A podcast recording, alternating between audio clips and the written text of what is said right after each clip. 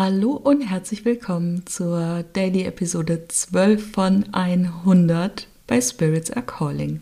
Bei mir ist heute Deep Dive Tag. Das wusste ich gestern tatsächlich nicht, dass es heute so kommen wird, aber es war dann so und ich habe mich kurzerhand dazu entschlossen. Heute arbeite ich einfach nicht. Außer den Daily Podcast natürlich.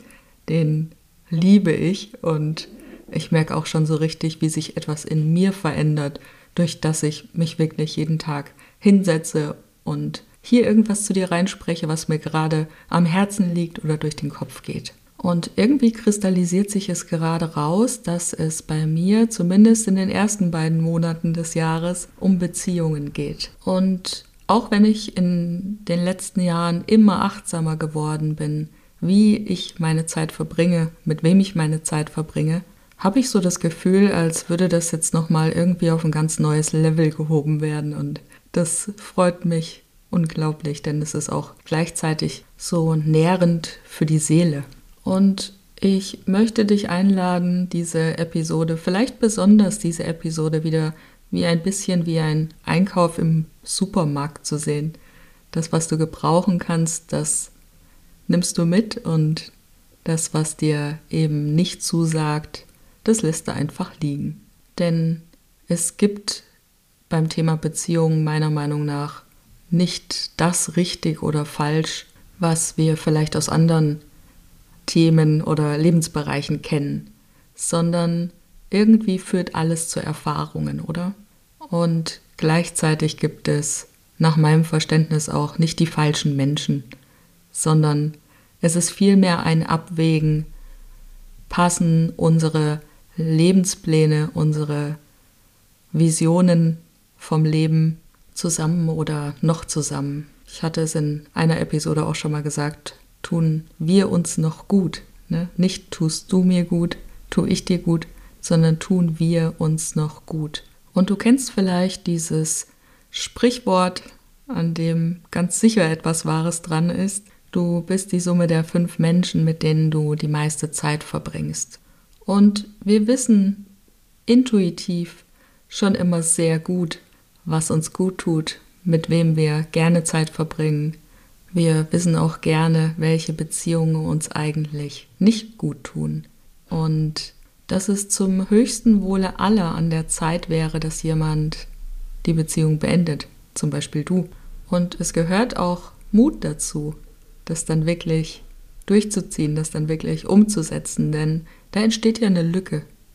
Ne? Und vielleicht ist an oberster Stelle die Frage, kann diese Lücke jemals wieder gefüllt werden? Aber das ist eine Frage aus der Angst heraus. Die ist nicht aus unserem höchsten Selbst entstanden, diese Frage. Denn unser höchstes Selbst weiß, dass da vielleicht gerade ein Platz frei wird für andere Dinge.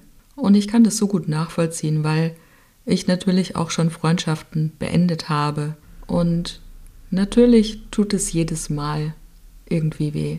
Aber dieser Platz, der da entstanden ist, hat gleichzeitig den Raum geöffnet für Dinge, die ja fast schon so ein bisschen eindeutig einer Art Seelenplan gefolgt ist, wenn man es so nennen möchte.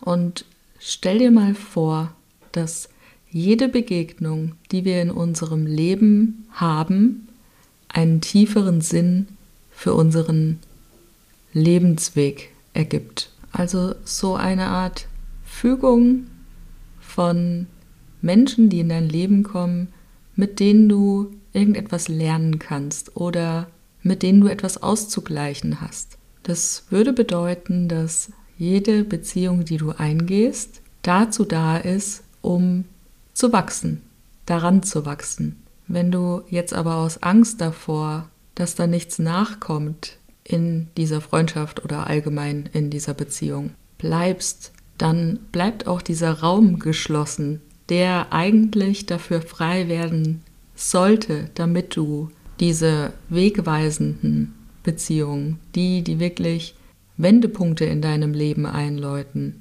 auch wirklich in dein Leben ziehen kannst. Und vielleicht kommt dir jetzt, wo du hier zuhörst, auch schon die ein oder andere Person in den Sinn, sei es, ob eine Beziehung erfüllt ist, also in Fülle zu Ende gebracht werden kann, abgeschlossen werden kann oder auch so diese besondere Verbindung, ne, wo du dir denkst, irgendwie, ich glaube, wir kennen uns schon ewig oder wir haben noch irgendwas zu klären miteinander, dann kannst du mal darauf achten, was sind wiederkehrende Muster in deinen Beziehungen? Welche karmischen Lektionen könnten darauf hinweisen, dass diese Person vielleicht jemand ist, der eine Rolle spielt in deinem Leben? Vielleicht eine Rolle zu einem Wendepunkt. Und vielleicht hörst du auch so ein leises Flüstern in dir, so eine leise Stimme, die ganz oft viel mehr weiß über deinen Weg als dein rationaler Verstand, dein Denken. Und das ist natürlich deine Intuition. Und wir haben alle so etwas wie eine Intuition. Ne? Und die dürfen wir dann auch als Kompass betrachten. Die hilft uns bei Entscheidungen. Und wir dürfen auch lernen, wirklich auf sie zu hören. Und du kannst auch mal einen Moment denken, an dem du deiner Intuition gefolgt bist und es hat sich ausgezahlt. Und vielleicht denkst du auch an eine Situation, wo du dir denkst, ich hab's gewusst, aber ich hab's nicht gemacht. Ich glaube, es kennen wir alle. Ne? Diese Erfahrung, dass das alles schon in dir liegt, was du brauchst, ist so ein kraftvoller Wegweiser und der verstärkt auch gleichzeitig den Mut, immer mehr und mehr auf die eigene Seelenstimme zu hören. Und dazu möchte ich dich heute gerne einladen. Kannst die Einladung gerne annehmen oder vielleicht noch ein bisschen auf die Seite schieben, bis du bereit dazu bist. Ich gehe jetzt erstmal zum Yoga und wünsche dir einen wunderschönen Abend.